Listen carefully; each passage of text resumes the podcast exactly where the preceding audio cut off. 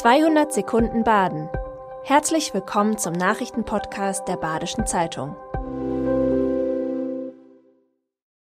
Die Nachrichten am Mittwoch, dem 26. Juli. Eine Baustelle auf der B31 in Freiburg sorgt für lange Staus.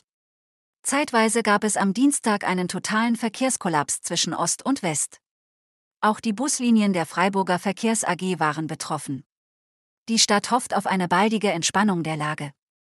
Seit Montag arbeitet das Garten- und Tiefbauamt an einer Erneuerung des verschlissenen Asphaltbelags der B31 zwischen Ochsenbrücke und Berliner Brücke.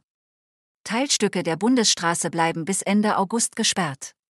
Dem Verkehr soll aber immer eine Fahrspur zur Verfügung stehen. Zwei Wochen lang sind zudem Auffahrten und Abfahrten zur B31 abwechselnd nicht möglich, eine Umleitung wird eingerichtet. In Ettenheim ist der Ärger nach einem unangemeldeten Rave groß. In der Nacht auf Sonntag hatten rund 200 Menschen in den Reben eine Technoparty gefeiert. Der Rave war nicht angemeldet und dauerte bis 8.30 Uhr am Sonntagmorgen. Ettenheims Bürgermeister Bruno Metz ärgert sich. Er erzählt, mehrere Menschen hätten sich bei ihm über die Ruhestörung beschwert. Zudem sei er morgens am Veranstaltungsort aggressiv von Partygängern angegangen worden, als er dort Fotos machte. Auch sei die Natur in Mitleidenschaft gezogen worden.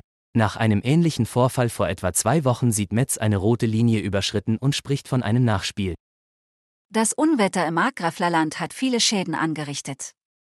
Einen Tornado gab es trotz vorheriger Online-Warnung zwar wahrscheinlich nicht, aber auch die heftigen Fallböen mit bis zu mehr als 100 Stundenkilometern hatten es in sich. Eine Baseballanlage wurde zerstört und viele Weinreben wurden durch Hagel teilweise stark beschädigt.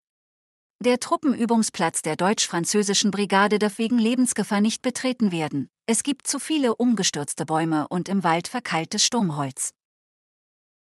In Bad Säckingen planen die Akademie für Gesundheitsberufe und ein Immobilienunternehmer zwei Bauvorhaben.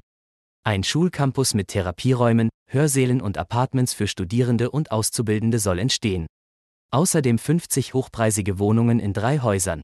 Die Grundstücke befinden sich im Schöpfebachtal nördlich der Tennishalle. Im Gemeinderat gibt es Kritik an den Wohnungsplänen. Grünen Abgeordnete Klausner kritisierte, dass Luxuswohnungen entstehen sollen, obwohl in Bad Säckingen bezahlbarer Wohnraum für Familien fehle. Bürgermeister Guhl stimmte zu, dass Wohnen eines der großen drängenden Probleme sei. Laut ihm sind die betroffenen Grundstücke für sozialen Wohnungsbau aber ungeeignet.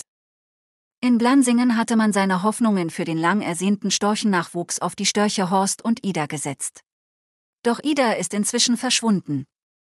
Wahrscheinlich, weil Horst noch zu jung war, um Nachwuchs zu zeugen. Horst hingegen hält dem Ort noch die Treue.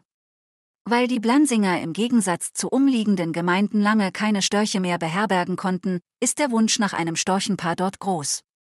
Trotz Idas Verschwinden bleiben sie optimistisch und hoffen nun aufs nächste Jahr.